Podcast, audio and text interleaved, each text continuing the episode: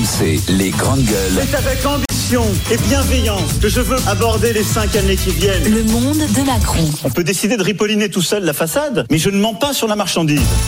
Alors, je sais pas si on va ripolliner la façade Covid, les gars, mais on va y avoir droit encore, visiblement. Enfin, c'est pas moi qui le dis, c'est euh, la nouvelle présidente du nouveau comité scientifique, alors qui s'appelle le comité de veille et d'anticipation des risques sanitaires. Euh, C'est Madame Brigitte Autran, elle est infectiologue. L'épidémie de Covid n'est pas derrière nous, nous dit cette euh, spécialiste. On va avoir un pic épidémique à l'automne. On va y avoir, alors je sais pas si à ce moment-là si on va dire huitième vague ou je sais pas si ce sera la huitième, la neuvième. Enfin, a priori, ça devrait être la huitième. Une vague. La septième s'étant correctement passée. Et elle dit, il va falloir de nouveau euh, à l'automne limiter, euh, limiter les risques et puis agir avec nos leviers qui sont la vaccination et la revaccination. Donc, euh, t'attends l'automne avec impatience, euh, inquiétude, euh, Monsieur Giraud Écoute, je, je suis devenu philosophe. J'ai j'ai été, j'ai été dans les premiers à remettre le masque dans le train là, à l'entrée de l'été. là. Et puis, euh, vu que plus Je personne rappelle que met- tu t'es fait un bon Covid. toi. à deux parce que à la première vaccination j'ai fait une semaine au lit donc Ouais. euh, c'est pour ça que j'ai pas eu de rappel et que j'ai eu un rappel que six mois après j'ai que deux vaccins moi. Euh, mais du coup euh, je je je sais pas comment considérer la vaccination aujourd'hui c'est vrai que euh, à l'automne tu vois je vais y réfléchir parce que je j'ai pas envie de recroiser la bête quoi hein. Hmm. J'ai pas envie de recroiser la bête. Alors j'ai apparemment pas de séquelles, mais mais mais mais c'est une semaine. euh, Mais elle a sans raison aller- de nous prévenir maintenant. Ouais, quoi, mais de, une de- tu semaine, de- 15 jours sans aller au travail, ça a un tu, impact. tu sais sur ce qu'on appelle, la- le- sans mauvais jeu de mots, la piqûre, Piqûre de, de rappel. rappel. Tu vois, c'est-à-dire que là, on est tous au mois d'août, on prend, on prend, on a autre Non, chose non, en tête. ma tu vois, question elle la est plus de savoir est-ce qu'il y aura un vaccin efficace en face de la vague Ah, il y aura- qui va arriver. il y aura C'est ça traitement. ma question, quoi. Il y aura traitement, des traitements et vaccins. Moi, j'ai une, j'ai question à poser parce qu'en fait, je crois, j'ai pas vérifié, mais je crois que ma dernière, mon, mon dernier appel, ça devait être décembre. Je crois. Je crois que c'est ça. Ça troisième. commence à faire. Voilà. Et donc, et, moi Covid j'avais entendu. Après, j'ai eu le Covid. Voilà. Donc voilà, c'est vrai. Eu euh, En en avril. Ah oui. En avril 2022. Faut Eh ben oui, parce s'est tous fait un cadeau dans les GG. C'est vrai qu'il y a eu effectivement euh, un petit cadeau qu'on s'est refilé. Euh, donc oui, je l'ai eu en avril 2022. Euh, mais mais je me dis si euh, effectivement la vaccination n'est valable que trois mois ou six mois, etc. euh, même en comptant mon Covid d'avril, ça voudrait dire qu'il faudrait que je me refasse vacciner en octobre. Mais j'espère que ça sera juste un rappel et qu'il faudra pas que je recommence tout. Parce que je me dis, au final, est-ce qu'on va pas devoir recommencer une dose de dose ou- Bah oui. Tu vois, parce que en fait, le problème, c'est qu'on est tellement mal informé Mm, mm. qu'on ne sait plus aujourd'hui si un rappel ouais. suffit, s'il faut tout refaire, parce que C'est ça. a- Sur la vaccination, c'est plus Bah, vraiment. oui. où Parce que, attends, mais quoi. c'est pas compliqué. Moi, j'avais fait, euh, si je reprends à août Du début. euh, 2020, 21. 20, Ouais. 20, 20, 20, 20. J'ai fait Covid, j'ai attendu six mois, j'ai fait euh, vaccin, ensuite euh, j'ai refait Covid, euh, j'ai- non j'ai fait rappel Covid et donc moi Covid avril comme toi, deuxième. Donc normalement je devrais avoir à la rentrée ce qui doit être ma troisième dose. Et du coup, troisième. tu sais ah où oui. t'en es J'ai sur les fait anticorps Covid, Covid, Covid, Covid. Covid, vaccin, rappel, Covid. Ah, mais on sait plus. En fait. Voilà. Voilà. Non, mais tu vois, tu vois, je pose la question. Non, mais tu vois là, Même moi, je tu vois, plus, en en fait, fait. Mais, voilà. du, du- coup, tu penses pour la. C'est ça. Kauter, elle recule. C'est pour ça que elle j'ai mis ça recule. sur- sur oui, la euh, table, mais que- qui me parle Non, mais je sais plus parce que c'est vrai que je l'ai fait euh, après avoir commencé ici, donc ça devait être aux alentours de novembre euh, Ouais. 2021. Euh, je ne sais même, je me rappelle même pas si j'ai fait la, la dose de rappel, mais je crois que oui. Oui, oui, je pense. Voilà, j'ai fait la dose de rappel. J'ai eu le Covid derrière en même Ouais, temps que toi, en avril. Comme donc quoi, là- ça protège efficacement. oui, Ça protège forme Voilà. grave. Parlant de, de, de séquelles, enfin, moi, je, tu le sais, on en a parlé. Moi, j'ai toujours la toux euh, qui est Mm. très prégnante. Enfin, je crois que toi aussi, tu l'as aussi un petit peu. Donc, elle part pas de, Ah non, mois d'avril. Mais euh, j'ai posé la question à ma pharmacienne, enfin, qui me conseille de, de le refaire. Mais j'y réfléchis aussi parce que je sais plus où j'en suis. Alors. Je sais plus pourquoi. et, et je pense qu'il faut être honnête parce que tout le monde croit qu'effectivement le Covid c'est terminé. Parce que Mm. toi, tu vois, quand on dit Bah huitième là, vague, nous les huitièmes, enfin, je n'ai pas vu les huitièmes vagues. Moi, je me suis arrêté euh, Delta, Omicron, enfin, tu vois. il- À la septième, la septième, elle est Moi, j'ai arrivée. sur juillet. Moi, j'ai l'impression qu'on a eu trois vagues. Le premier vrai Covid, où voilà, on a Ouais. tous morflé, beaucoup de décès, tout ça, etc. Le Delta qui était virulent, mais voilà. L'Omicron qui était beaucoup moins virulent, a priori, c'est celui qu'on a eu tous ici. Et, et pour moi, enfin, moi, j'ai l'impression qu'on en est à Omicron. J'ai pas l'impression qu'il y ait eu huit vagues, neuf vagues, etc. Donc, je pense qu'il faut vraiment à, à cette dame. Je- je- Tu vois, je- j'en appelle à Madame Madame Autran. Tu vois, qu'elle soit transparente, qu'elle dise aux Français, soit de manière faire Voilà, c'est voilà, ça. euh, euh, qu'on va vivre avec le Covid Où est-ce qu'on en est? Est-ce que c'est encore dangereux pour les personnes vulnérables? Est-ce que c'est dangereux pour tout le monde? Est-ce que les jeunes sont obligés de se faire vacciner ou pas? Ou est-ce que voilà Est-ce qu'on peut éviter de remasquer nos enfants pour faire du sport et à l'école toute la journée? Non, mais il faut qu'on en parle, tu vois, c'est important. Moi, je prendrais mal que... que- les enfants à l'école soient obligés de, de, tu Ah vois, oui, oui. de pas avoir leur enseignant. Bah, de- parti comme c'est parti, ouais, si elle nous dit on va y avoir droit, euh, ça veut dire qu'il va y avoir. Alors je sais pas s'il y aura des restrictions, mais à mon avis, le, voilà. Non, je mais pense que le masque dans les transports, euh, petit à petit, tu vas voir, ça va. Ça, la- la- Ouais, ça mais qu'on laisse les enfants revenir. tranquilles, quoi, tu vois, a- vraiment. il y a pas, aussi, la question Alain, va se reposer, quoi. Il y a aussi, Alain, quand même, une grande part de la population qui a vécu le vaccin comme un laissez-passer administratif. Je peux te dire que les personnes à risque, les personnes âgées, enfin, moi j'ai des parents de 70 ans, euh, ils savent où ils en sont dans la vaccination et ils font les rappels quand il faut les faire, quoi. À un moment donné, je pense que ceux qui ne savent pas où ils en sont et puis qu'il faut qu'on leur dise euh, ça serait bien de faire ci ou de faire ça, c'est quand même les gens qui ont vécu la vaccination non Ouais. pas comme du sanitaire, mais comme de l'administratif, quoi. Et, et ceux-là, ils sont perdus aujourd'hui parce que parce qu'ils ont ils ont pris les contraintes telles qu'elles étaient, mais il n'y a pas de logique sanitaire là-dedans. Et les gens qui ont été se faire vacciner pour se protéger avec une logique sanitaire, ceux-là, ils savent où ils en sont dans les rappels.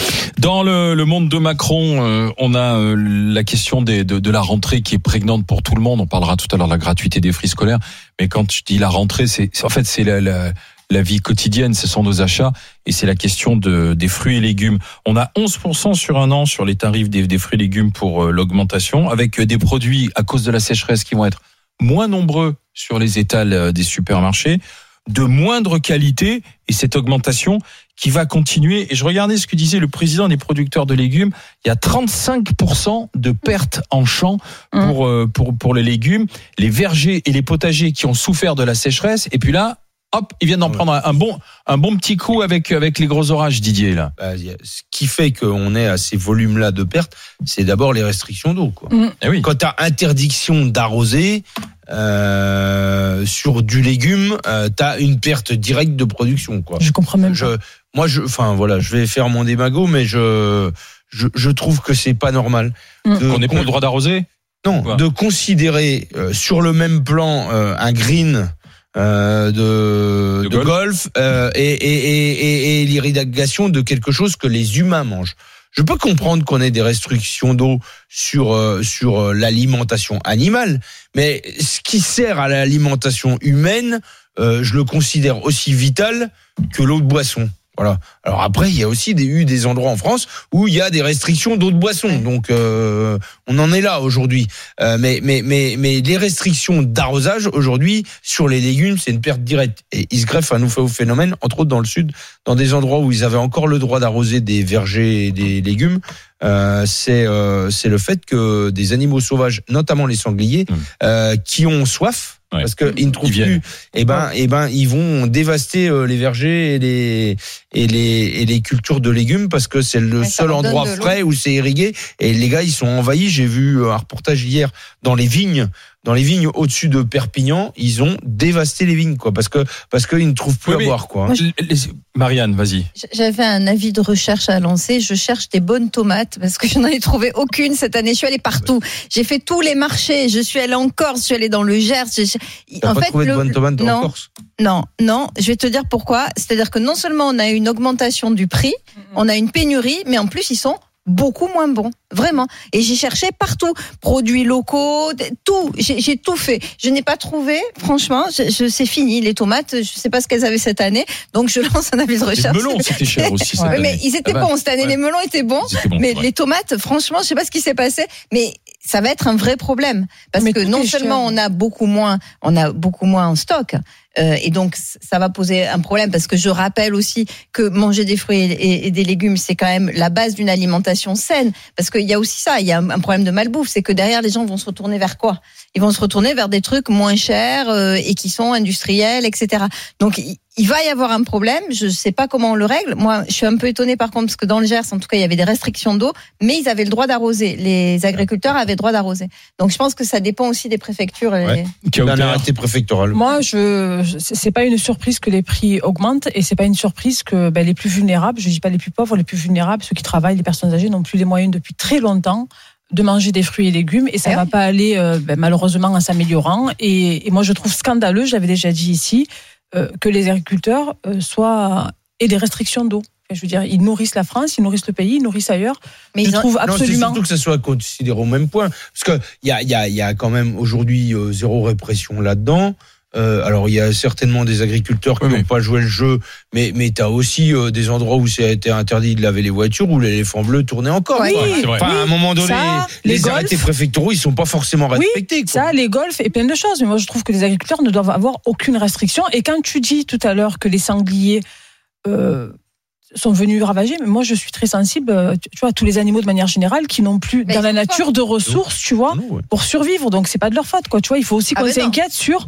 Euh, ben, peut-être que problème- demain il y aura plus de sangliers parce qu'il y aura plus d'eau, il y aura plus de telle espèce parce qu'il y aura est- plus d'eau. Il faut qu'on s'en inquiète aussi. Euh, Dans, dans un, dans un cercle qui, euh, qui n'est pas vertueux, c'est-à-dire qu'on voyait déjà que le budget alimentation euh, Oui.